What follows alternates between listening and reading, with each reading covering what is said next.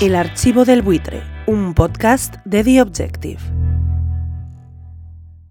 Joan Trias Marqués es una de las principales estrellas de Radio Estel, la radio del Arzobispado de Barcelona, donde conduce el magazín de tarde La Caravana. La propia web del Arzobispado Eclesia Archidiocesana de Barcelona anunció el estreno del espacio el pasado 2 de septiembre. Este 21 de junio de 2023, el señor Trias Márquez anunciaba desde su programa que el día que dejen de invitar a gente como el señor Santiago Abascal, él entonces comenzaría a ver el hormiguero. Y para que quede claro de lo orgulloso que estaba el señor Trias Márquez de su afirmación, la ha subido en Twitter en formato de vídeo para que todos la podamos ver y escuchar. Ja, perquè no et sentis sol. El dia que deixin de convidar a um, gent com Santiago Abascal, jo començaré a mirar l'Hormiguero. El dia que deixin de convidar a um, gent com Santiago Abascal, jo començaré a mirar l'Hormiguero. Bueno, jo no el veig mai, eh? Para que el señor Pablo Motos y el señor Jorge Salvador tomen, pues, nota dado que es un programa que evidentemente está falto de audiencia, y tomen medidas oportunas para recuperar a ese preciado espectador. Por pronto, en estos comicios, todo parece indicar que el señor Abascal se queda fuera, de hecho, ya han pasado casi tres años desde la última vez que el líder de Vox estuvo en aquel programa en octubre del año 2019, pero el locutor estrella de la radio de la Iglesia de Barcelona debe considerar que aún está contaminado. ¿Y qué clase de ignominias dijo el señor Santiago Abascal en su visita al hormiguero de entonces?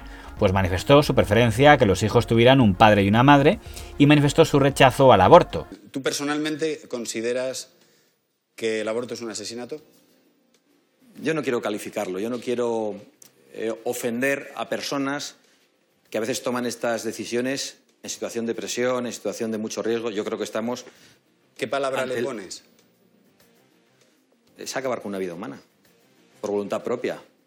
¿Por qué se nos... Es que yo no entiendo por qué se nos llama homófobos. Nosotros pensamos, como piensan muchos homosexuales, que hay en Vox. No te voy a decir tengo un amigo homosexual, no es que hay afiliados de Vox que son homosexuales. Hay cargos públicos de Vox que son homosexuales y tienen la misma visión que nosotros. Y hay cargos públicos de Vox que son homosexuales, como otros que no son de Vox, que no se identifican con el orgullo gay. Y están los modistos Dolce y Gabbana, que en una ocasión defendieron la familia tradicional y que dijeron que era mejor que un niño tuviera un padre y una madre en una adopción. Y eso que llaman el colectivo LGTB, yo no creo en los colectivos, los lapidaron iniciaron un boicot contra ellos. Yo también represento a esos homosexuales. Lo cual sus detractores consideraron una incitación al odio a los homosexuales lo primero y de odio a las mujeres lo segundo. Todo por osar manifestar unos planteamientos similares a cierta institución que suele denominarse Iglesia Católica. Si el señor Trias Marqués considera que ese ideario contrario a respaldar efusivamente el mundo LGTB, fascismo, es de suponer que se lo parecerá también cuando lo manifiestan los obispos catalanes, como el emérito señor Jaume Pujols Bacels. Cuando dijo en pantalla aquello de que las conductas homosexuales no son adecuadas ni para las personas que lo hacen ni para la sociedad. Eh, distingueixo molt bé entre les persones i els comportaments de les persones. Com persona, fantàstic. Com fills de Déu, tots tenim la mateixa dignitat. Ara, hi ha comportaments que no són adequats, que jo penso que no són adequats, sincerament. I no són adequats ni per la persona que ho ni per la societat. I crec que avui, més que mai, necessitem dir-nos que ens diguem uns als altres el que està bé i el que està malament. Justo es decir que el señor Trias Márquez se limitó a decir que él no pensaba ver el hormiguero mientras llevaran a gente con esos ideales, pero no tiene problema alguno, entiendo, en cobrar de gente que mantiene esos ideales. Porque una cosa es decidir lo que ves por la tele y otra muy diferente decidir de quién quieres cobrar. Acompañaba al señor Joan Trias en esa reflexión la actriz doña Mónica López, que ha estrenado una serie en Movistar y tuvo la gallardía de no ir al hormiguero a promocionarla. No s'ha d'anar al hormiguero. Ese señor blanquea el fascismo y blanquea gente impresentable. La gent de la cultura no podem anar al hormiguero. I he tingut la productora i tal. Clar, al hormiguero a ese señor le importa un pimiento que vaya yo, no.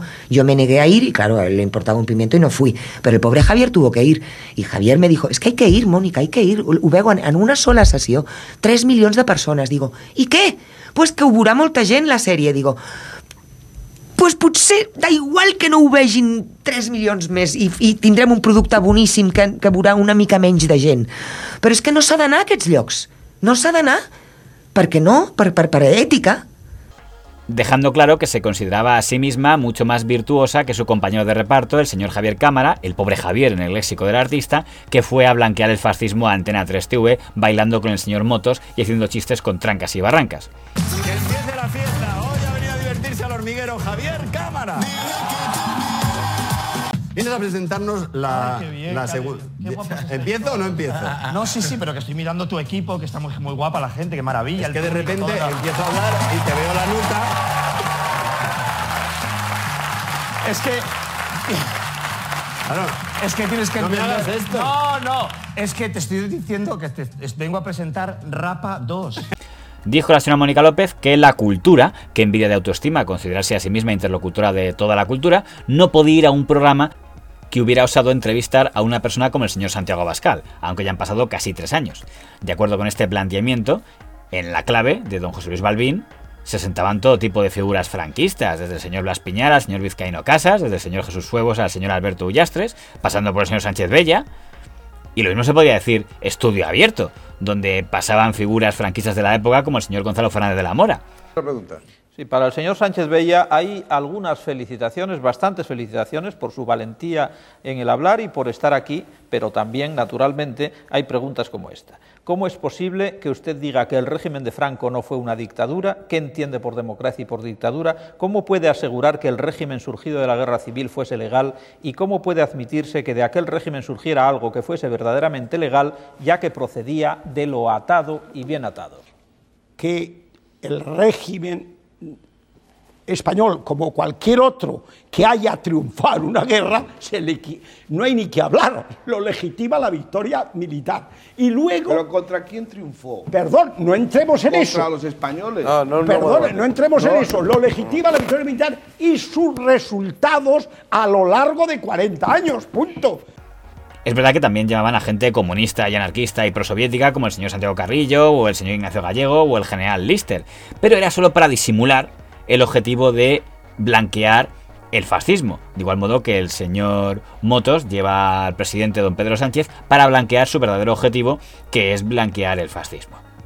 Una lástima que el señor Balbín y el señor Íñigo ya no se encuentren entre nosotros, porque ahora ya saben que la señora Mónica López nunca hubiera visto su programa y que la actual estrella de Radio Estel jamás les habría visto. El archivo del buitre, un podcast de The Objective.